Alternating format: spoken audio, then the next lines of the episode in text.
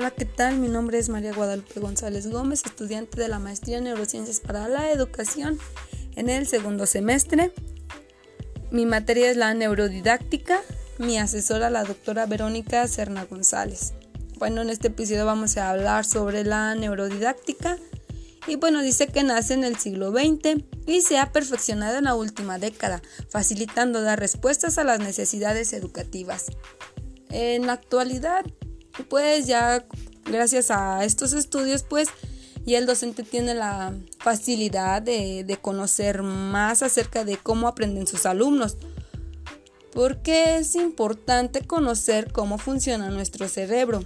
Porque si nosotros desconocemos su funcionamiento, esto va a implicar el riesgo de presionar a nuestros alumnos a aprender algo.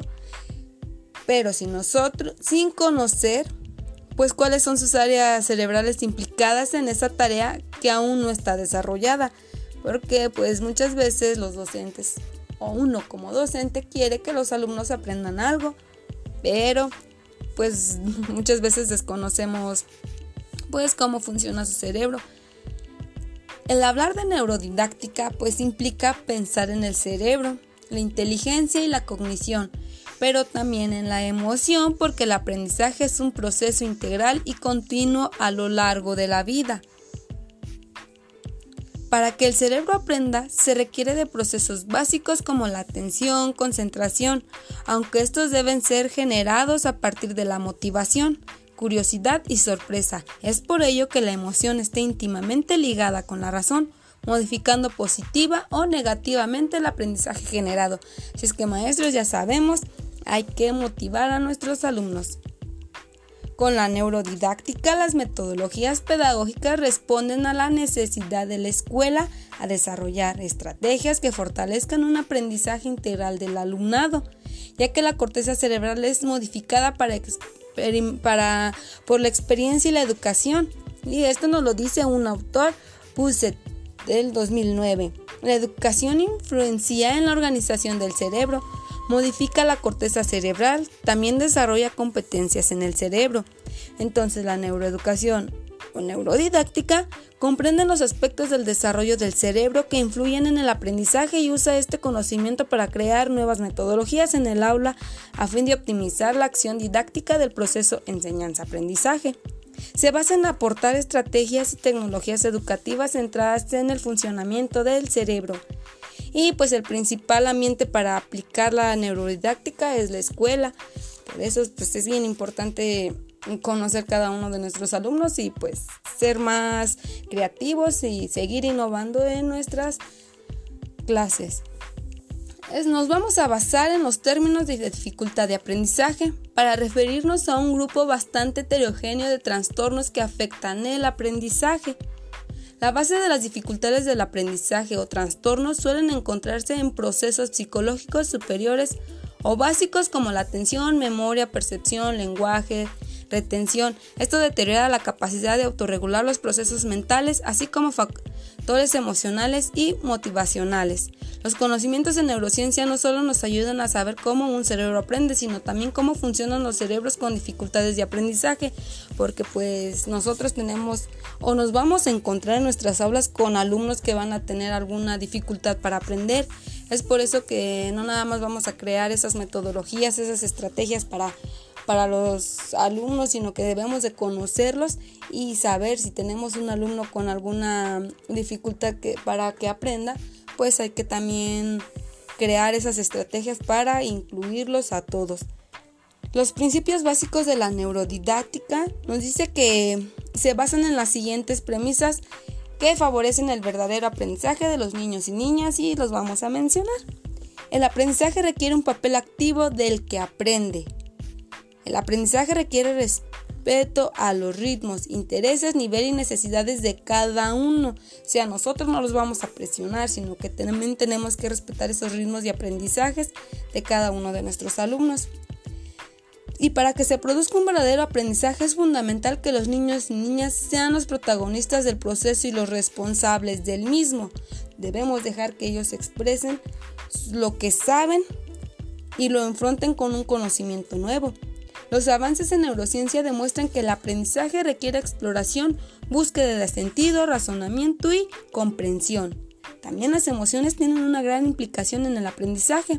Los estados emocionales de los niños y niñas van a determinar su aprendizaje. Y el papel de las, neuronas espejo en el aprendizaje es indispensable. Aquí las neuronas espejo sabemos que es que es de los niños lo que van a percibir, lo que van a mirar, pues ellos también lo van a, lo van a repetir. Y conocer el cerebro es conocer a, si nosotros conocemos el cerebro, pues es como, si conociéramos a nuestros alumnos.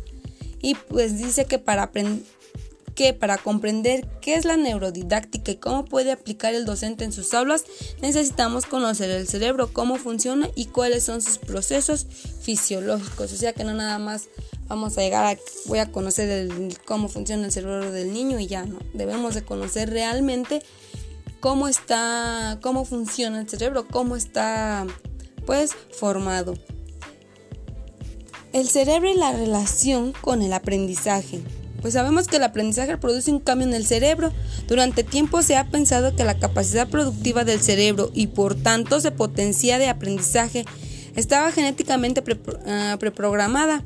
Este fenómeno que es crucial para comprender nuestras características mentales y entender cómo va cambiando se denomina plasticidad neuronal. Nosotros diario, constantemente, todos los días vamos a aprender algo nuevo, seamos niños, jóvenes, adultos o ancianos. Desde que nos levantamos hasta que nos acostamos, nosotros, nosotros vamos a aprender algo nuevo.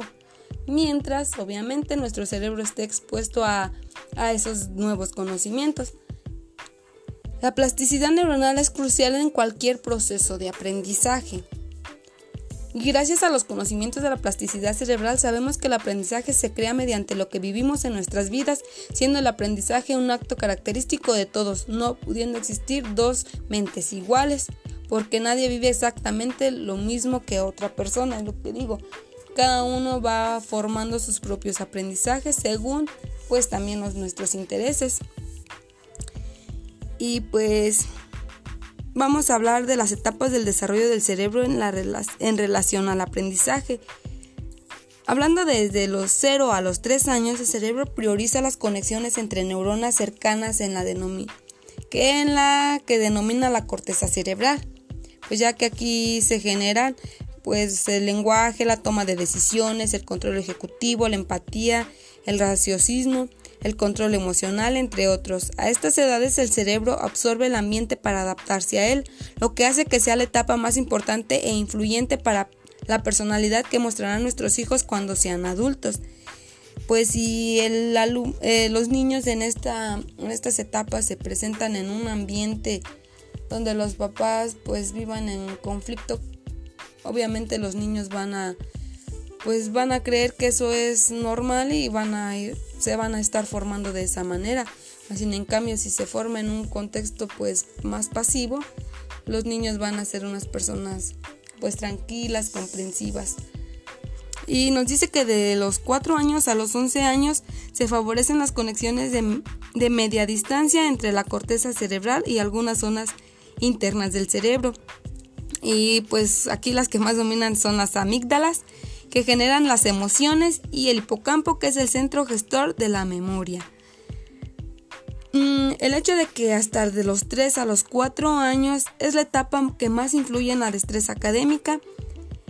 En las denominadas competencias básicas es cuando los niños y las niñas aprenden a leer, a escribir los primeros razonamientos lógicos, matemáticos, estrategias de memorización. Pues aquí también vamos a tenemos que saber que cada cerebro va madurando a un ritmo ligeramente diferente a los demás. Esto implica que la edad de aprender está, estas destrezas sea un poco variable, porque pues no todos van a aprender al mismo ritmo, al mismo tiempo. Y pues en la adolescencia es la etapa que el cerebro y sus programas genéticos priorizan las conexiones a más larga distancia, lo que relaciona con la gran capacidad de aprender cosas nuevas de forma consciente que se manifiesta a estas edades. Y pues para que un aprendizaje se enraice, bien en las conexiones cerebrales debe contener elementos emocionales y sociales debe encontrarse en un contexto cercano a las personas que lo reciben para potenciar al máximo estas redes neuronales. Queremos decir pues que nuestros aprendizajes deben de ser significativos. Bueno, y pues por mi parte es todo. Muchas gracias.